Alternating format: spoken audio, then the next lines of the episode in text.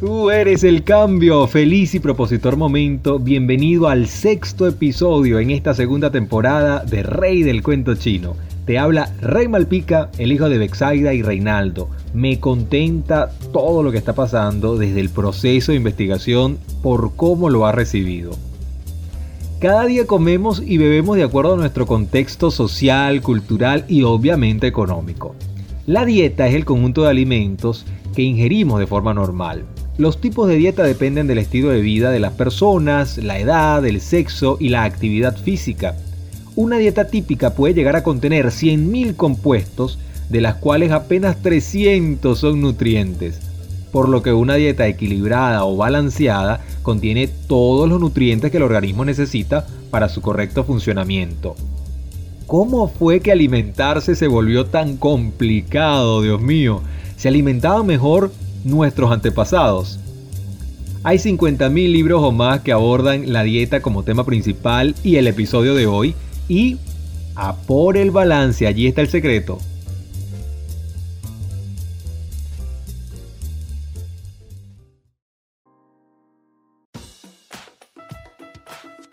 Suscríbete al canal, activa la campanita, comparte, déjame tu comentario. Hay mucho por conocer.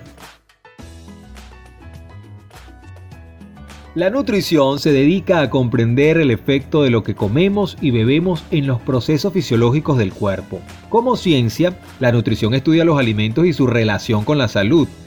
Cada uno de nosotros es responsable de cómo nos alimentamos. No le podemos echar la culpa a nadie. El sentido común dicta que la dieta del ser humano debería ser lo más cercana posible a aquella para la cual fuimos diseñados. Durante la mayor parte de nuestra existencia, el ambiente dictaba qué alimentos consumíamos y no nuestro sentido del gusto. El organismo lo que hizo fue adaptarse a la comida que estaba disponible. Con esto podemos asumir que debe existir una frecuencia ideal de consumo de alimentos que promueva la salud y la longevidad. Vuelve el sentido común a dictaminar que más nutrición, mayor frecuencia lograría un mejor estado de salud. Pero no es así. Tranquilo, tranquilo que tenemos tiempo para detallar esta parte. El doctor Michukaku afirma, si tomo cualquier organismo en la Tierra, sea una levadura, araña, insecto, conejo, perro, otros, y reduzco su ingesta calórica en 30%, el organismo vive 30% más tiempo. El único organismo en que esto no ha sido deliberadamente probado es el Homo sapiens. Hoy se mantiene el concepto que necesitamos de 3-4 comidas balanceadas al día para estar saludables. Cuidado si no más porque las meriendas y la cosita. Estar saludable cuadra muy bien con vivir más. Vale la pena pensar que solo tengo que disminuir mi consumo de alimentos un 30% en cada una de las comidas pero no funciona así.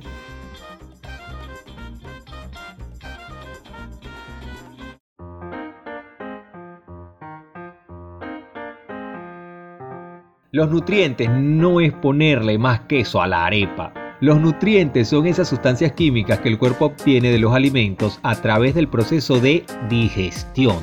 Hay nutrientes esenciales que son aquellos que no pueden ser creados por el metabolismo del animal y necesita obtenerlo de la dieta. Por ejemplo, el ser humano no puede sintetizar triptófano, que es un aminoácido muy importante para la producción de proteínas y serotonina. Si hay alguien a quien echarle la culpa de las 3 o 4 comidas diarias, es a la colonización, imagínense ustedes. Sí, cuando llegaron a estas tierras benditas, estaban unos nativos que comían solo cuando tenían hambre. No había horarios fijos, preocupaciones, transferencias, pero los colonizadores vieron esto como salvajismo, Dios me libre. Esto está para un meme. 3-4 comidas diarias, adoctrinamiento, buenas costumbres. Pero para nada tiene que ver con las necesidades biológicas. Y que comamos 6 veces sin nutrientes oscurece el panorama, así que eso no garantiza nada. Antes, mucho antes, era normal comer una gran cantidad luego de cazar o encontrar una fuente de alimento y luego no comer por largos periodos. Es gracias a que podemos hacer eso hoy que nuestra especie sigue con vida. Es cierto que antes la expectativa de vida era muy corta, hemos evolucionado, hay costumbres más saludables y es mayor la esperanza de vida. Hay estudios hechos en restos de fósiles de población anciana del Paleolítico y muestran que sus ligamentos, huesos, eran extremadamente robustos. Algo estaban haciendo bien.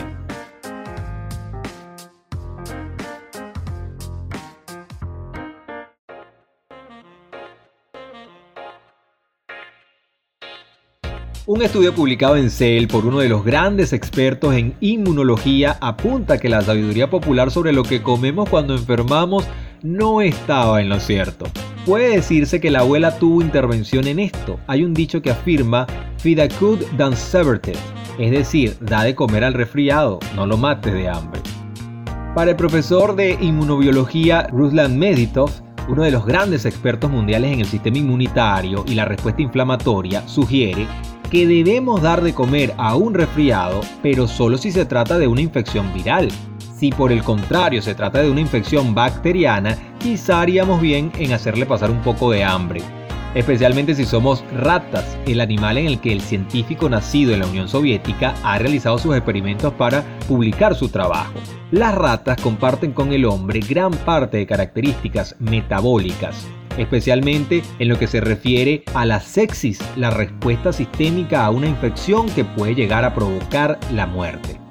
En ello juega un papel de radical importancia la glucosa, una clase de azúcar que puede encontrarse en alimentos como el azúcar refinado, la miel, las frutas o el pan hemos averiguado que mientras la utilización de la glucosa era necesaria para la supervivencia en modelos de inflamación viral, resultaba letal en modelos de inflamación bacteriana. Así lo explica el estudio. En otras palabras, mientras que los especímenes analizados morían si tomaban glucosa, sobrevivían si tan solo tomaban proteínas y grasas.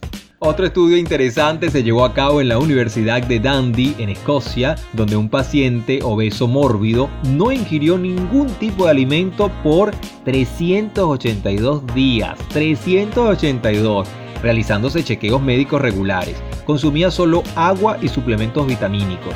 Perdió 125 kilos y terminó el ayuno sin consecuencias negativas para su organismo. Su cuerpo usó la grasa corporal como fuente de energía.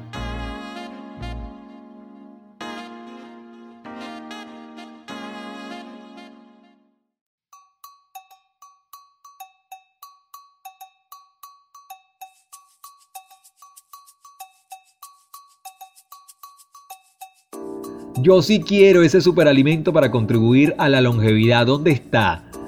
El omega 3 y la clorofila hacen lo propio, pero existe otro método, con más validez científica que ayudaría a aumentarla. Se trata del ayuno intermitente. La idea es ayunar al menos 16 horas diarias contando las 8 horas de sueño y es regalarle un tiempo al organismo para reducir las reservas de glucógeno y empezar a consumir la grasa como fuente de energía primaria. Numerosos estudios hablan de los beneficios y propiedades neuroprotectoras. Inicié con 12 horas, cada 10 días fui aumentando 2 horas probando mi respuesta y desde este mes pasé a las 16 horas. Si ceno a las 7 de la noche, no ingiero más alimento hasta las 11 de la mañana. Vale agua y té, café sin azúcar ya terminando también. Repasemos algunos beneficios que el ayuno intermitente tiene en el organismo ayuda a reducir la mortalidad y retrasa el envejecimiento, tanto a nivel físico como a nivel de nuestro organismo. Reduce los indicadores de inflamación. Ayuda a mejorar nuestro perfil lipídico, es decir, nuestro colesterol, además de reducir los triglicéridos. Tiene efectos positivos sobre nuestra plasticidad neuronal. Por eso insisto en que el éxito está asegurado. Disfrútalo.